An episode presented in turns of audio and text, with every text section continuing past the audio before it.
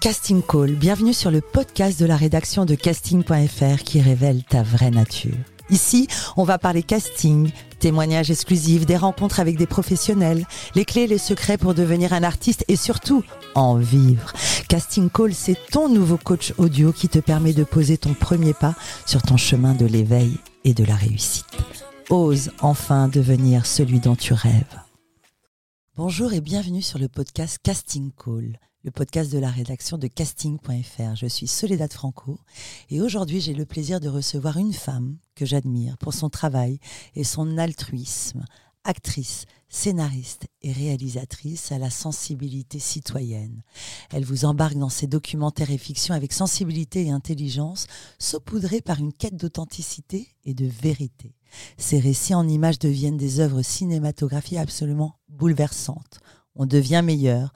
Mon regard a changé face à la trisomie 21 grâce au film Apprendre à t'aimer, interprété par Harry Habitant et Julie Debona, superbe. Puis, le film C'est toi que j'attendais raconte les enjeux de l'adoption en France à travers plusieurs histoires intimistes. Tant de réalisations à citer. Pour France 2, récemment, elle réalise une fiction autour d'une enquête policière avec disparition inquiétante, jouée par Julie Gaillet. Et ce 31 mai sera à l'affiche son prochain film documentaire qui parle d'une maladie qu'on connaît peu, la maladie de Charcot, avec Invincible été au Grand Rex. Une ode à la vie, une mise en lumière à propos de cette maladie. Stéphanie Penonka, bonjour et bienvenue. Bonjour, merci de m'accueillir. La devise de ce podcast est Ose devenir l'artiste dont tu rêves. Aujourd'hui, te sens-tu à ta place en tant que réalisatrice? Je me sens à ma place maintenant dans cette euh, vocation-là, dans cette fonction-là. Euh, ce qui est intéressant dans nos métiers, c'est que nos carrières sont étonnantes. Ce sont de longs chemins. Moi, je ne pensais pas un jour pouvoir réaliser des films pour le cinéma, pour la télévision. Je ne pensais pas du tout.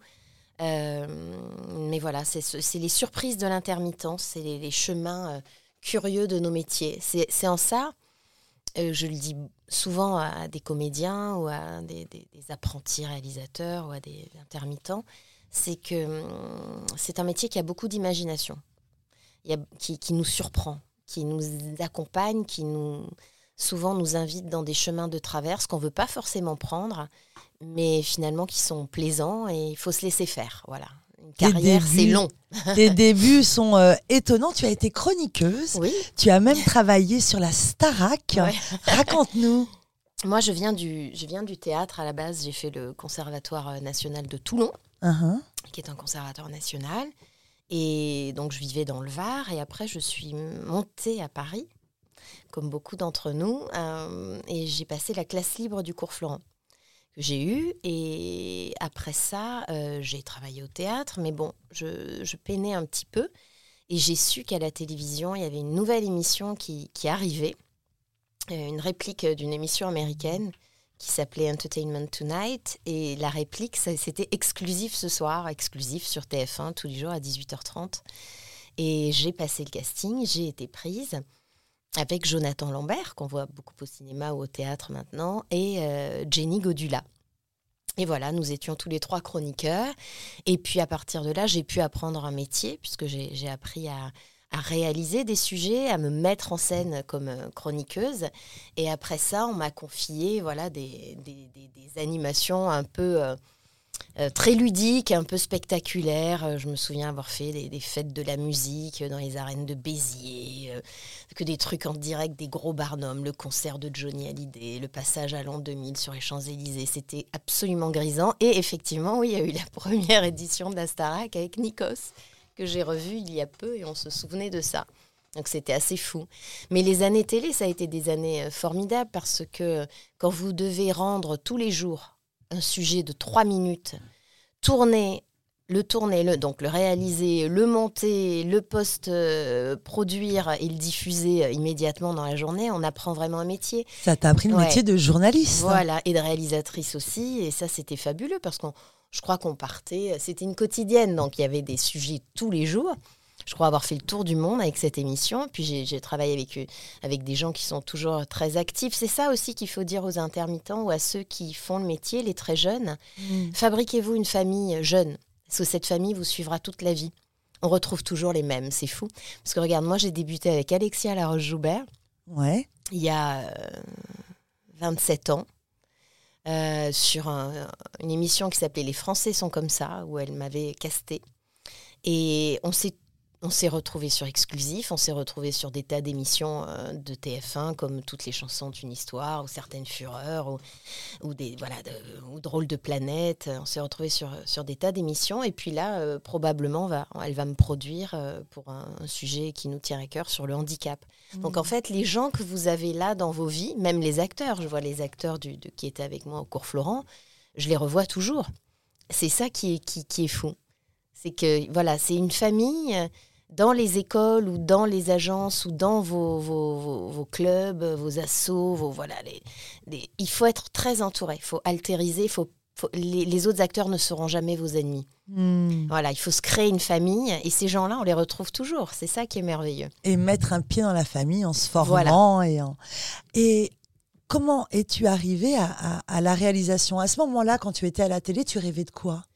Alors moi, j'aimais faire la comédienne, j'aimais faire ah. rire, j'aimais qu'on me trouve drôle, qu'on me trouve pertinente, j'aimais aller interviewer, je sais pas moi, les champions du monde de foot, les, euh, tous les artistes. Puis on avait des gros artistes sur cette émission, des gros artistes internationaux. Moi, je me souviens d'avoir interviewé Maria Carré, Pavarotti, euh, des trucs énormes, vraiment et, et, euh, et, Robbie Williams, et, euh, des, trucs assez dingues, et des Français euh, avec les, les, gens de l'époque, hein, les Belmondo, les Delon, voilà, c'était, c'était fou. Je me souviens d'avoir croisé Prince, enfin, c'était, c'était dingue. Et, et j'aimais, j'aimais me mettre en scène.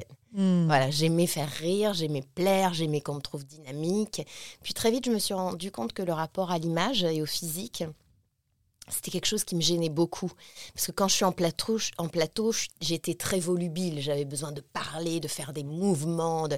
je faisais des phrases de 50 000 kilomètres. J'ai essayé d'être concise avec le temps. Mais donc, j'étais pas.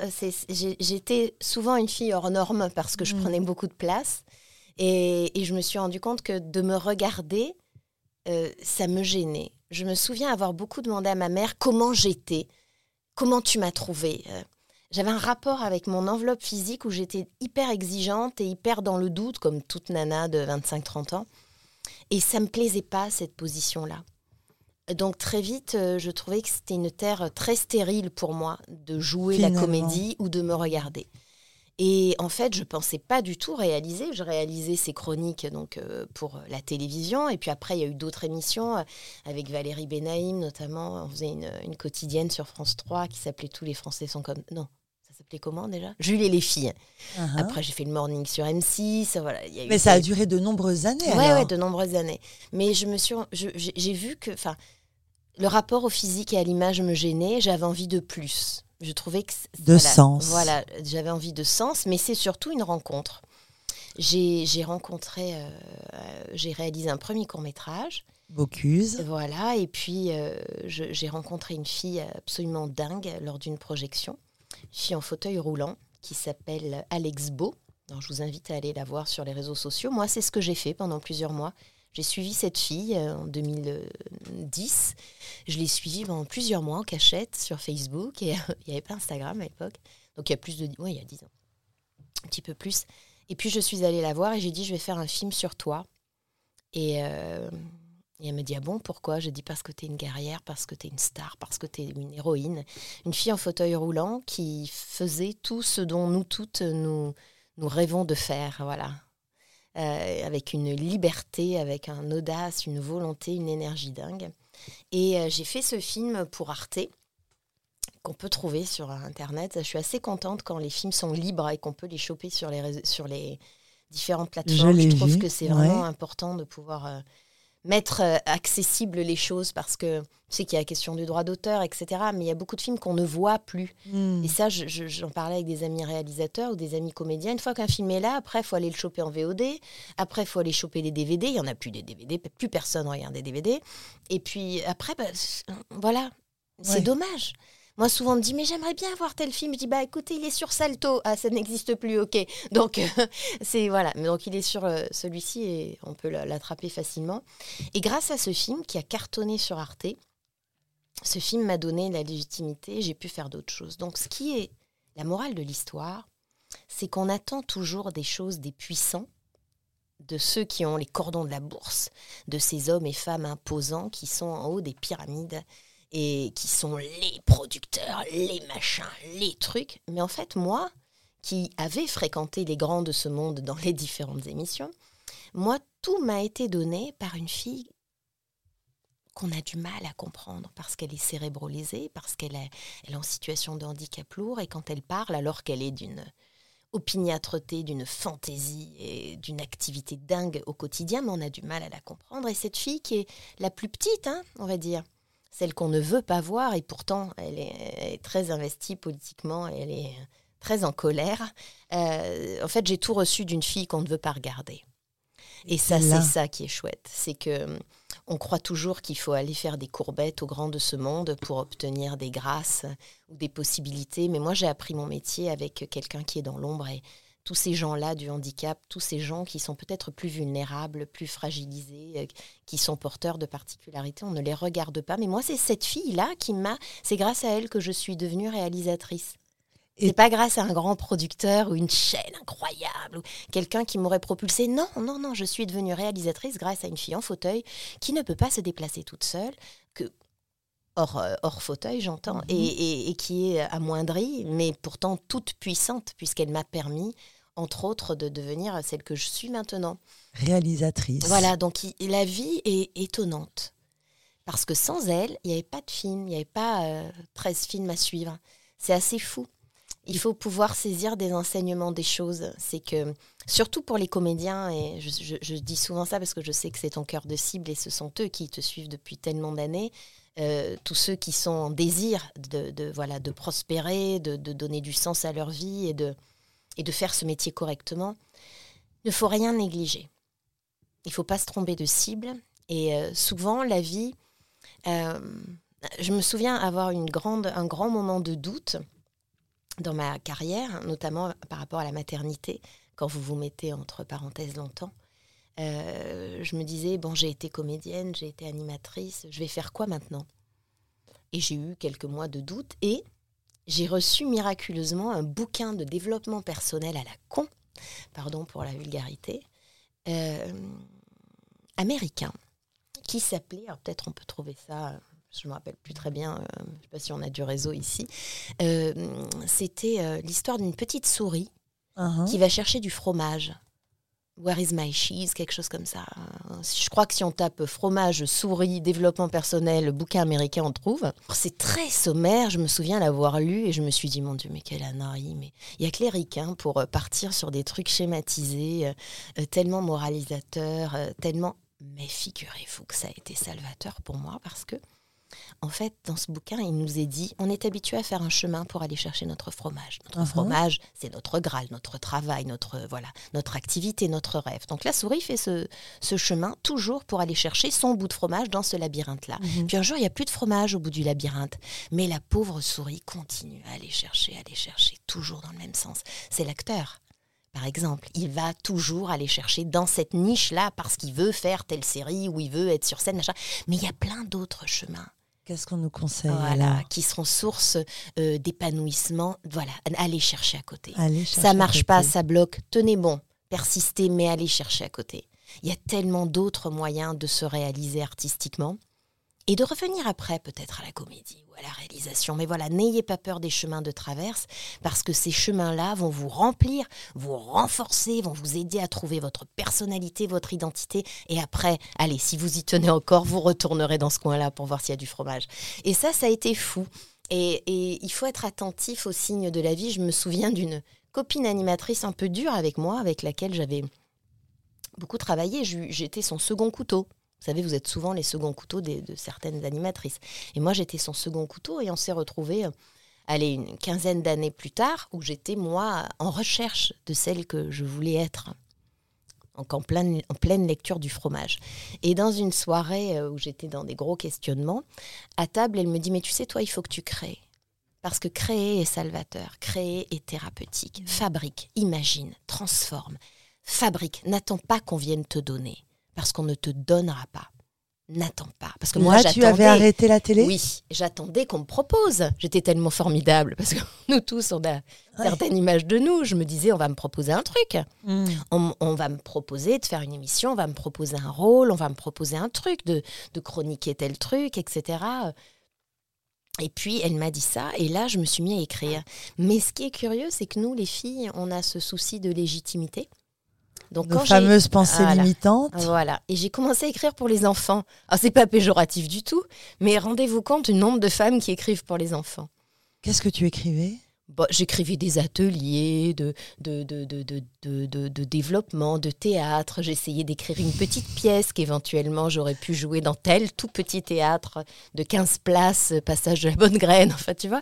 je- C'est réconfortant de Ouais. t'entendre parce Ouais. qu'on se rend compte qu'on est. on est tous pareils. Et je m'étais dit, je ferai d'ombre à personne. Et puis, je ne voulais pas, est acteur, on a du mal à se dire, moi, maintenant, les nouvelles générations. Mais c'est, on, on est limité. On se dit, je vais pas écrire un film, c'est ridicule, je sais pas faire. Je vais pas tourner ça. Mais moi, je te parle d'un temps où il n'y avait pas de réseaux sociaux. Maintenant, tout le monde s'empare d'un téléphone et fait une émission, et fait un court métrage, et fait un film. Moi, à mon époque, il y avait rien. D'accord Rien. Internet n'existait pas. Tu avais le téléphone chez toi, les agents t'appelaient. On était tous en coloc hein, à l'époque. Les agents t'appelaient, laissaient un. Non, tu n'avais pas d'agent. Les gens t'appelaient éventuellement, euh, les, les casting Les directeurs. directeurs de casting auxquels t'appelaient. avais envoyé des Ouais. photos en 13, 18 en Tu noir et blanc, chez toi avec pour ton pas CV, rater l'appel. Voilà. Et puis on t'envoyait éventuellement, on te déposait un message sur la boîte euh, Sur le vocale du répondeur. répondeur. Et puis, euh, si jamais tu avais un casting, c'était waouh Tandis que maintenant, il y a des supports, dont vous, il y a des supports extraordinaires qui nous permettent d'être au fait de ce qui se passe ou pas. Uh-huh. Nous, c'était le film français. Hein. Regardez euh, quels étaient les films en préparation. Alors, souvent, les infos étaient erronées. Les films étaient tournés depuis bien longtemps ou en post-prod. Mais Il y avait fou. moins de comédiens également et Il y moins avait moins de d'artistes. comédiens, voilà, Mm. parce que c'était marginalisé. Faire ça, c'était euh, ta famille te disait quoi? Ouais. Mais non, il faut un vrai métier. Tandis que maintenant, avec tous les, les, les radios crochets, le nombre de films, euh, le- le- les, tous les supports qu'il y a eu depuis, enfin, c'est ouf. Toutes ces émissions où on te promet de devenir l'artiste euh, que tu as toujours rêvé d'être, etc. Donc il y a, il y a quand même une volonté de, de, de- de stimuler les gens et de, valoriser cette industrie-là, qui est une Mhm. vraie industrie, qui est quand même euh, une, une industrie spectaculaire, qui génère énormément d'argent, Mm. malgré tout, il faut le dire. Mm. Euh, on est quand même, je crois, aussi important que le secteur automobile. hein. On est d'accord. Voilà, donc euh, c'est vrai que c'est bien qu'on ait, euh, comment dirais-je, valorisé ces, ces fonctions et ces emplois-là.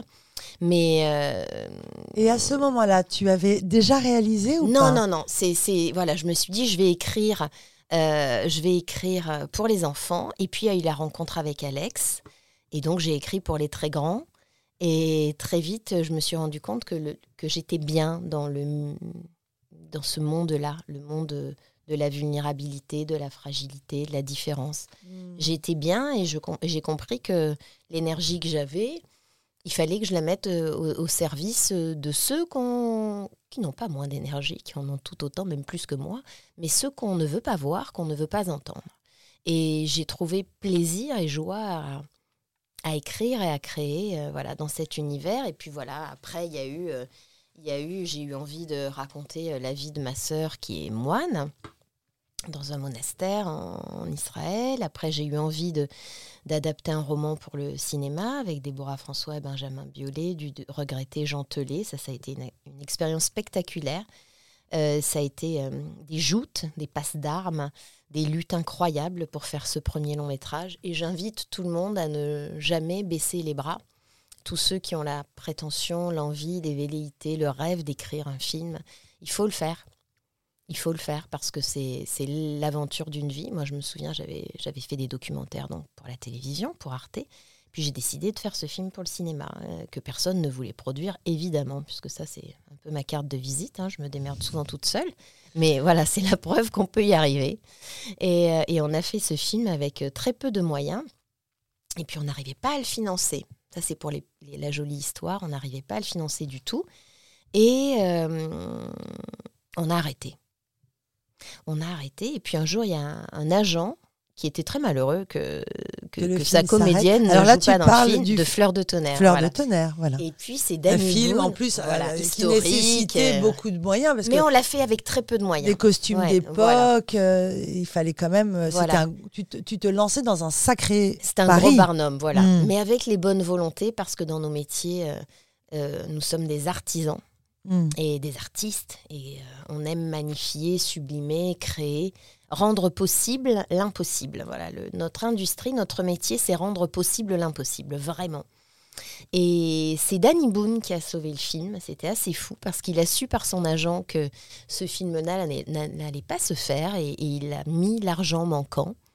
Et on a pu faire ce film grâce à lui. Alors lui, il, sortait radin, je crois, ou raide, raide dingue, je me rappelle plus. Ouais. Et alors, chaque fois qu'il faisait un plateau, que ce soit quotidien ou les, gros, les grosses émissions qu'il faisait, on lui disait, euh, on lui disait alors, mais il paraît que vous sauvez des films d'auteur, mais c'est génial, bravo Incroyable. Et alors, lui était là, bah oui. euh. et voilà, je lui dois beaucoup parce que le film s'est fait grâce à Mais lui. c'était un ami à toi? Non, non, non, pas du tout. C'est il l'a su par son, son agent. Voilà que ce- il- on se, moi, je pense l'avoir interviewé au tout début de sa carrière. On s'était croisés, mais il a aimé le scénario. Et il s'est dit c'est bête, c'est des gens qui en veulent. euh, Voilà, il- tout est stoppé. La magie tout de la vie. Voilà. Ça, Donc c'est il ton faut, sujet, ouais, la euh, magie de il la faut vie. toujours euh, espérer. Voilà, ne pas perdre l'espérance. Voilà. Tu mets au service. Euh, tu, tu- ton intention et ce qui te fait vibrer, c'est que tes réalisations soient au service de messages et euh, l'handicap, la maladie. On va évidemment parler tout de suite de Invincible été, Mm. qui sera le 31 mai au Rex pour sa première diffusion. Ouais, ouais. Il s'agit d'une rencontre Mm. euh, avec Olivier Goua. On va parler de la maladie peu connue, Charcot. Je ne la connaissais pas. Raconte-nous. Alors moi, j'étais en train de finir un film pour M6 sur le cancer du sein qui s'appelle euh, Le souffle du dragon. Et euh, des producteurs de, chez Media One m'appellent et me disent, écoute, euh, on a pensé à toi pour un, projet. Est-ce que tu peux venir sur la maladie de Charcot Est-ce que tu peux venir? Je dis, écoutez, non, je, sors là du handicap, je viens de finir un film. Euh, avant ça, j'ai eu l'adoption avec des, des, des- des enfants nés sous X. Je vais finir le cancer du sein, ça va être un peu lourd pour Oui, moi. parce qu'il Ouais. faut que tu nous expliques et que tu nous racontes, parce que lorsque j'ai vu ce film euh, Apprendre à t'aimer, j'ai vraiment enquêté sur toi j'ai- et j'ai découvert comment tu travailles. Tu travailles en immersion, Ouais. tu fais pas semblant. Non. Tu enquêtes, tu recherches, tu cherches à comprendre. Euh, donc en fait, c'est une de mes questions qui viendra plus tard par rapport à comment tu sors de ces tournages. mm. Donc là, effectivement, je comprends. Tu voulais pas te Je voulais pas y aller. remettre. Ouais. Je voulais pas y aller. Hmm. Je voulais pas y aller. Et puis, puis quand on fait du documentaire, comme le film que j'avais sorti euh, quelques mois avant au cinéma sur l'adoption, on est trois. Hmm. C'est long. Euh, Ça dure une année, on tourne 3-4 jours par mois, il faut préparer, c'est des sujets qui vous laissent pas indemnes. Écoute, Euh, tu en parles, j'ai des frissons parce que ce film aussi, Ouais, je l'ai ouais, vu et j'ai souvenir de cette jeune maman. Oui. Voilà, moi je vais me mettre à pleurer. Qui, est- qui a son enfant et qui la première nuit dort dans le lit, mais je vais vraiment pleurer. C'est-à-dire que tu as ce talent pour nous raconter des histoires avec ta caméra, tes travelling, tes machins, qui nous emportent. Euh, donc, je t'ai coupé, pardon. Mm. Non, mais je t'en prie, mais, Mais- j'essaie juste de montrer ce que je vois. Ouais. Voilà. Et justement, ce dont tu parles là, c'était fou. Parce qu'on on allait en Angleterre filmer une jeune femme, enfin une femme, euh, qui, à l'âge de 16 ans, elle avait 45 ans, là, à l'âge de 16 ans, avait accouché toute seule euh, dans sa baignoire, avait coupé le cordon dans sa cuisine et s'est retrouvée avec un petit bébé. C'était la première fois qu'elle avait une relation sexuelle. Elle était tombée enceinte. Et puis ses parents lui ont dit Mais tu vas pas le garder, c'est pas raisonnable. Et cet Mm. enfant a été confié à l'adoption. Hmm. Et toute sa vie, cette maman l'a cherché. Et voilà. Et dans le film, nous faisons la recherche avec elle et nous l'avons retrouvée. Donc dans ce film-là, c'est toi que j'attendais. Donc c'est voilà, c'est très impactant de, de, de- de vivre Oui. ces cœurs à cœur là, cette intimité là. Donc, Donc, là, tu Charcot, t'es euh, dit, non, Charcot, j'ai j'y vais écouté pas. Charcot, j'ai compris que avec l'espérance de vie de du protagoniste du film, si tant est que je, je le fasse, c'était euh, un monsieur qui était condamné parce Hmm. que c'est une maladie qui est incurable. Avec une, c'est la plus rare des maladies rares. Hmm. C'est le dernier diagnostic posé. Hmm. Avant, on cherche un tas de trucs. Tellement on a peur de se dire euh, c'est Charcot. La SLA, la maladie de Charcot, donc plus communément appelée maladie de Charcot. Et, euh, et donc je vais chez Media One pour, euh, par correction, rencontrer le producteur qui me proposait. et je vois rentrer Olivier Goire. Et là, je le vois, sa stature, son regard, sa façon de se déplacer, son élégance, quelqu'un qui a beaucoup de grâce, beaucoup de dignité. Il me regarde et, il sourit.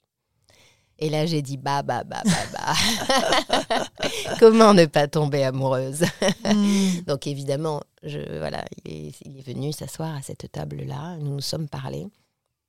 Et je leur ai dit Ok, je viens, mais on donne pas ça à la télévision. Avec tout le respect que j'ai pour la télévision, je voulais faire un film complètement libre. Mhm. Je voulais faire un film qui reste. Et je voulais. Euh, être à la hauteur du témoignage de ce monsieur qui nous dit à quel point la vie est belle et à quel point nous nous devons de l'aimer, de l'embrasser passionnément, de la cramer, de la bouffer, cette putain de vie. Hmm. Je me suis dit, allez, ça c'est sûr du grand écran. Donc j'ai dit au producteur, c'est du grand écran et on tourne demain. Waouh Et c'est là l'audace des producteurs. Ils ont dit, ok, c'est du grand écran, on tourne demain. Et j'ai pu filmer Olivier. Et dans ce film-là, nous racontons la mission de cet homme qui s'est dit, je suis condamné, mais je veux vous raconter quelque chose. C'est que tant qu'on est vivant, sans souci, on ne se, rend, se rend pas du tout compte du miracle de la vie. Et quand la vie vient vous rattraper et vous dit, ben, mon pote, tu vas pas rester. Tu vas pas mmh. rester parce que tu es malade. Là, on se dit, waouh chaque seconde compte mille, dix mille, des milliards de fois plus parce qu'il faut donner de la vie au jour, même si on n'a pas beaucoup. Et Carpe diem, ça le faisait rire avant, mais c'est devenu sa devise, vivre pleinement l'instant présent. Se dire à quel point la vie est belle et à quel point il faut, euh, face à l'impermanence des choses, réaliser que hmm. ça va pas durer, les gars. Donc faut y aller.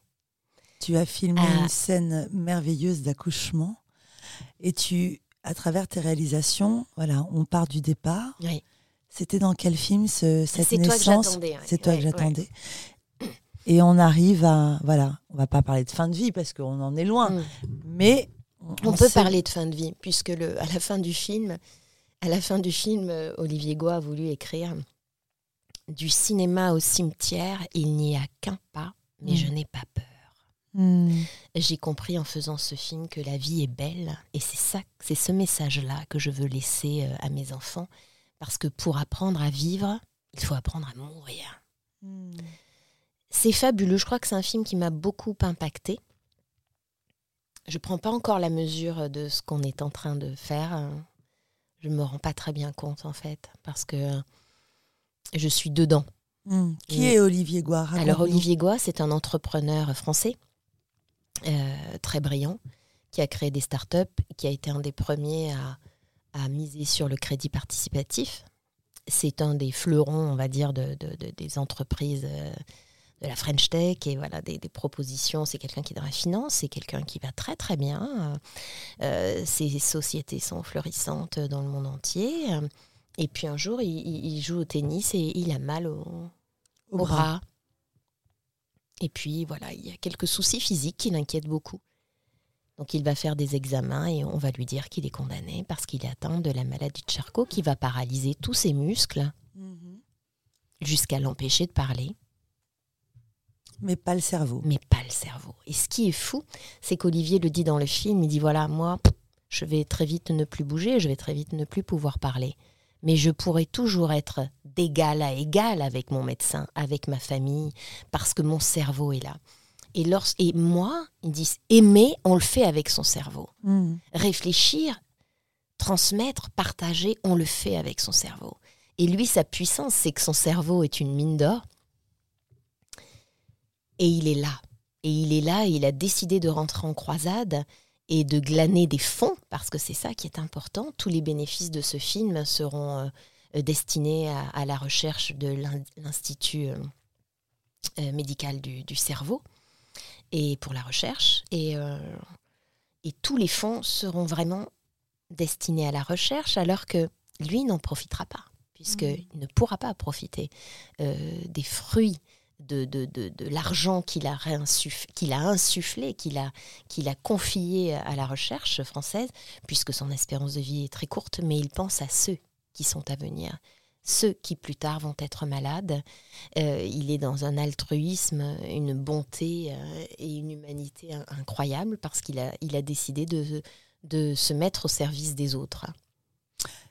Et toi, en tant que réalisatrice, euh, ton cœur entre euh, cette réalisation d'enquête policière avec Julie Gaillet, est-ce que tu y trouves autant de plaisir? Ce sont deux choses complètement différentes.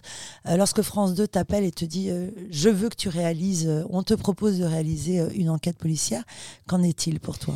Alors, moi, il faut, il faut beaucoup que je tourne parce qu'il y a hmm. quelque chose qui, dont il faut parler qui rassurera sûrement les jeunes femmes qui nous écoutent, c'est que euh, plus on avance dans la vie, nous les femmes, plus on a d'énergie. Mhm. Donc il se trouve que depuis que j'ai 45 ans, j'en ai 52, j'ai une énergie redoutable qui, au lieu de me ronger, je me suis dit, voilà, autant la mettre au service de choses. Alors quand je décide de, faire un policier, c'est pour aiguiser mon outil, déjà pour apprendre, parce que moi j'avais jamais fait de policier, pour apprendre, pour faire travailler, euh, c'est important. Quand on a une responsabilité dans notre métier, il faut toujours penser à une échelle. Mhm.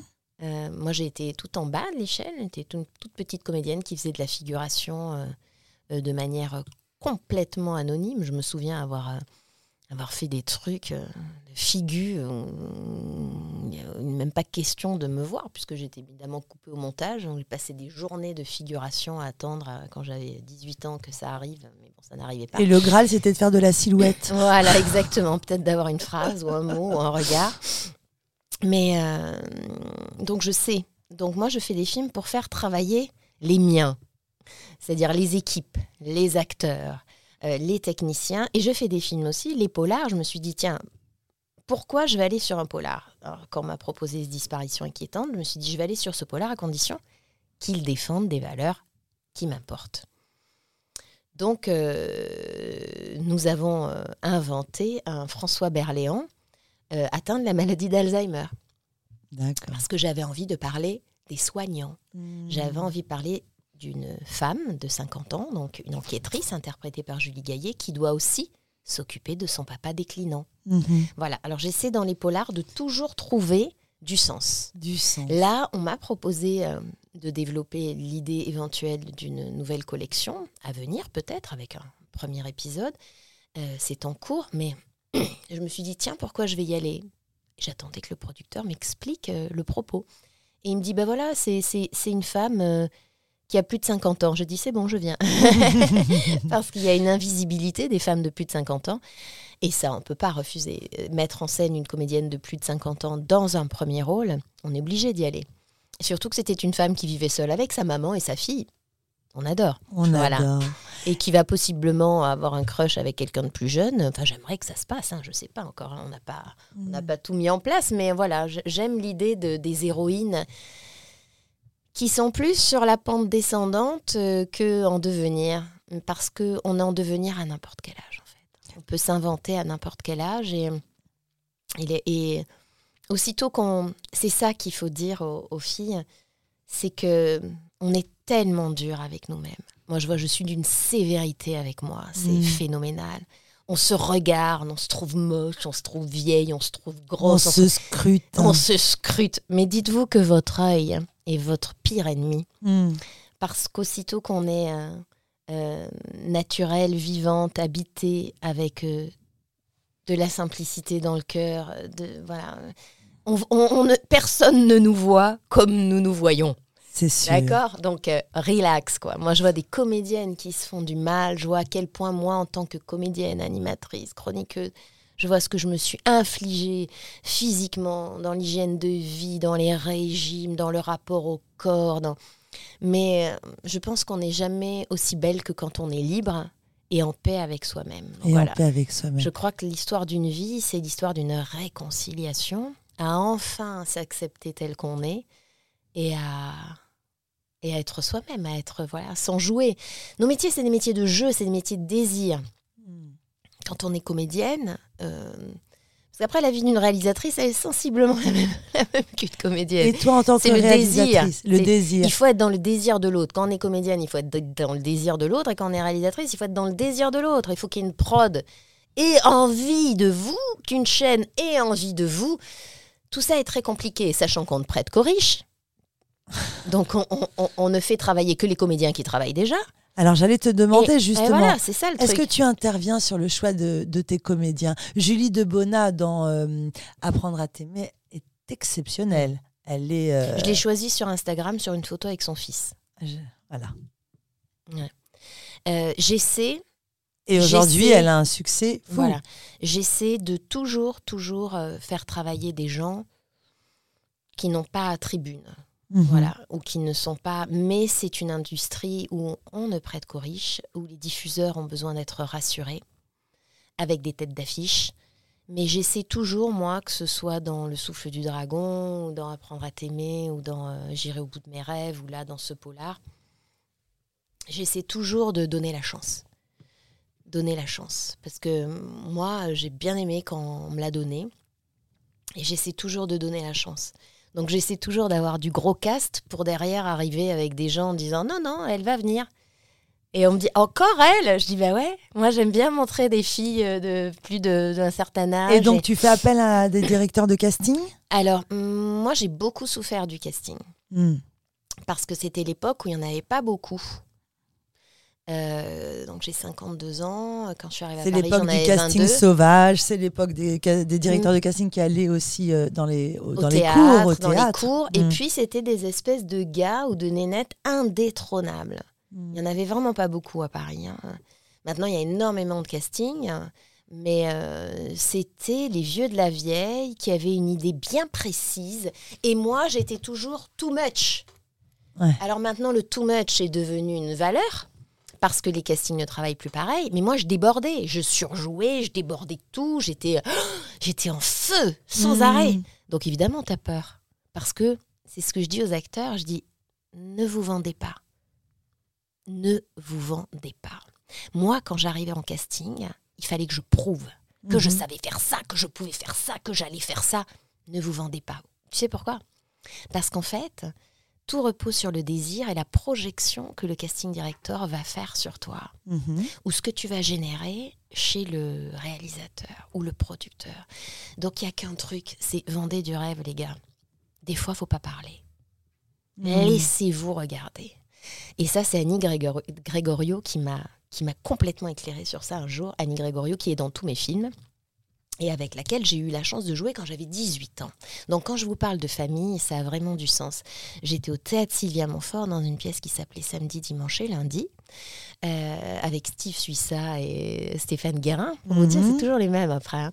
Et puis Annie Grégorio qui jouait. Alors, il y avait Raymond Jérôme, il y avait des tas d'acteurs très prestigieux. C'était Jean-François Balmer, Françoise Petit qui, voilà, qui mettait la pièce en scène. Françoise Petit. Et, euh, et Annie jouait avec moi, j'avais 18 ans, et maintenant je suis réalisatrice, elle est dans tous mes films. Je peux pas faire sans elle, c'est pas possible. Mhm. Et Annie m'a dit un jour, moi quand j'allais au casting, je voulais montrer que j'étais brillante, que j'étais si, que j'étais drôle, que j'avais de la personnalité, machin. Mais j'ai compris beaucoup plus tard qu'il faut se laisser regarder pour que l'autre, le casting, projette son désir et imagine. Et Faut les- imagine. et imagine que possiblement tu peux jouer dans une série historique, possiblement tu peux jouer, une, tu peux faire ton, ton, tu peux être une, une fille des rues, possiblement tu peux être une toxicomane, une grande bourgeoise. Laisse-les rêver. Imagine. Mais moi, on m'avait pas dit ça quand j'étais jeune. Donc, je suis toujours arrivée en force en casting. Toujours. Et, et, et, et je voulais me vendre. Mais le rôle d'un acteur, c'est pas de se vendre. Laissez-vous regarder. Et, laissez- et permettez au directeur de casting voilà. d'envisager, d'imaginer ce que vous pourriez devenir. Exactement. C'est ça qui est hyper important. Parce qu'ils savent. Alors, c'est des métiers. De... Ce qui est dégueulasse, en fait, c'est des métiers de désir. Donc, toi, tu vas éveiller le désir chez quelqu'un. Pourquoi? Parce que peut-être tu vas lui rappeler sa mère. Mhm. Peut-être tu vas lui rappeler euh, le premier manga sur lequel il a fantasmé. Tu vois ce que je veux dire? Mhm. Peut-être tu vas lui rappeler sa copine d'école, meilleure amie, sur laquelle il trichait, machin. Donc il y a un truc de projection qui est très fort. En fait, on ne prête. Moi, ce qui m'emmerde avec les, les prods, les chaînes, les, diffuseurs, les, les, distributeurs, c'est euh, ah ben lui, on va le prendre lui parce que lui a fait ça. Alors c'est normal parce qu'il faut voilà, il faut des produits d'appel, machin. Mais je dis tout le temps aux, aux prods, je dis allez, ok, d'accord. Là, on a deux gros, trois lourds. Maintenant, on essaie de se faire plaisir, on donne la chance. Voilà. Hmm. Après, il y a beaucoup de monde moi, je vois, je, reçois beaucoup, beaucoup de messages d'acteurs qui me disent oui, est-ce que, est que vous pouvez. Alors, il y a un truc que je veux dire aussi. Laissez-vous regarder, mais surtout, prenez toute la place. Occupez le terrain. C'est un truc de ouf parce que moi, les acteurs, je devrais pas dire choses. ça. Faites des choses et surtout, putain, servez-vous des réseaux. Voilà. Pas pour vous filmer au réveil ou au machin, ou filmer votre bouffe, ou filmer vos soirées, ou, ou en mettre vos photos d'acteurs, mais occupez le terrain. Hmm. Qu'on vous voit en train d'écrire, de rêver, d'imaginer, montrer que vous êtes là et que vous ne comptez pas partir. Moi, je vois souvent les acteurs vers lesquels je vais, c'est curieux, mais ce sont ceux qui m'ont beaucoup écrit. Alors on me dit mais pourquoi tu m'as rappelé? Je dis bah, je, ne vois pas comment j'aurais pu faire autrement. C'était toujours là. C'était toujours là. Donc voilà, faut pas faut pas avoir peur. C'est tellement précieux ce que tu racontes. Faut pas avoir peur. N'ayez pas honte. Ils vont vous faire bouffer ces gens-là. Ils vont. C'est ta mère, ton père, ta cousine. Vous n'en avez rien à foutre. Occupez le terrain. Occupez le terrain. Occupez le terrain parce que quelqu'un d'autre le fera, mais avec humilité. Alors numéro un, préparez votre outil. Hmm. Alors ça, les acteurs maintenant, ils n'aiment pas trop le faire. Uh-huh. Certains, les jeunes, ça les fait chier. Je vois. Les outils, tu parles de quoi? Bande démo, CV, photo? Oui, mais surtout vous, vous êtes votre premier outil. Oui, la Donc, formation. hygiène de vie, hmm. culture, la culture. Lecture. Mater du film. Mater du film. Connaissez les réalisateurs. Mais pas, que les plateformes. Mmh. Vraiment, allez chercher des choses. Allez à la cinémathèque. Allez, mater des trucs. Même des trucs qui ne vous appartiennent pas, que vous n'aimez pas, qui ne sont pas de l'ordre de votre sensibilité ou univers. Matez, mmh. matez, matez, matez. Lisez, lisez, lisez. Lisez beaucoup. Votre corps. Mhm. Préparez-vous, il peut se passer n'importe quoi. On peut vous dire tu viens et tu fais ça, faut pouvoir le faire. Préparez votre corps qui sera votre meilleur ami, qui va vous porter jusqu'à la fin de votre vie d'acteur. Donc préparez, chouchoutez votre corps, vraiment, aiguisez votre verbe. Et voilà, numéro un, c'est vous. Numéro deux, vous êtes indétrônable. Et si vous avez décidé, ça va marcher. Ça va marcher. C'est obligé. Est-ce que c'est une question de vie ou de mort pour toi? Moi, j'avais les crocs. Je venais d'un village où j'étais obligée de prendre le bus pour aller à Toulon. Un bus improbable, il y en avait un toutes les une heure et demie. C'est pas un fantasme. Quand tu viens de la garrigue et de la forêt, t'as les crocs. Hmm. Maintenant, tout le monde est, comment dirais-je, a accès à beaucoup de choses avec les réseaux. Mais nous, il n'y avait rien. Donc, ayez les crocs. Dites-vous, tout est possible et ça peut commencer aujourd'hui ayez les crocs. Tu avais cette détermination. Ah oui, non mais moi, rien n'aurait pu m'arrêter. Parce qu'au travers tes réalisations, on sent une ultra sensibilité. Hmm. C'est ce qui m'a freiné toujours et c'est ce qui me freine encore Alors j'allais te poser la question. Oui, Comment tu vis? Parce que hmm. d'un côté, tu es, tu es paradoxal. Euh, d'un côté, tu es euh, cette femme, euh, je, me reconnais en toi, femme forte, plein d'idées, qui a envie de transmettre, et on sent que tu t'épanouis quand tu donnes mm. et tu partages. Et après, lorsque tu es, tu, lorsque ta caméra est au service d'histoire, comment tu te protèges de cette ultra sensibilité Comment tu, comment tu, est-ce que tu sors indemne de, de, ces tournages? Est-ce que ces histoires, elles se, les histoires, ça va. J'arrive à m'en emparer mais ma grande sensibilité me joue des tours parce que j'aime pas l'injustice. Mmh. Et c'est un métier d'injustice. Mmh. Donc souvent, on dit de moi, oh là là, euh, euh, c'est une grenade dégoupillée, elle est dure, euh, elle est compliquée, etc. Oui, parce que quand on fait un film, c'est grave, c'est important. Mmh. C'est important. Quand on vous donne la chance, quand on vous donne une tribune, une caméra, des acteurs, c'est important. C'est très grave ce qui se passe. Il faut pas rigoler avec ça. Et je n'aime pas trop les producteurs euh, négligents, hmm. laxistes, tièdes. Et quand tu fais les qui, parce qu'on croit qu'on est une femme, on peut nous entuber. Ça me plaît pas. Ah. Donc, voilà. Hmm. Donc, il y a des personnes avec lesquelles je fais un one-shot. Et après, je ne suis pas une entreprise de démolition. J'aime pas dire du mal. Ça sert à rien. Mais j'y retournerai pas. Et quand tu fais les femme. choses, tu vas comme une guerrière. Ah oui, mais La- ça, la- ouais. la- la- ma plus grande surprise, ça- ce fut d'être dans une manifestation qui luttait contre la pédocriminalité et croiser Madame Stéphanie Pilonka. Mm. Eh bien, moi, je vous dis merci, je te dis merci pour Merci ce travail. beaucoup. Le 31 mai, on sera Oui. tous au Rex Oui, et, partout en France, hein, ça sort dans toutes les salles et c'est Apollo Film qui le sort. Voilà. et Apollophile. Merci pour ce moment Merci beaucoup, Soledad. et à très bientôt. Merci beaucoup. Thank you.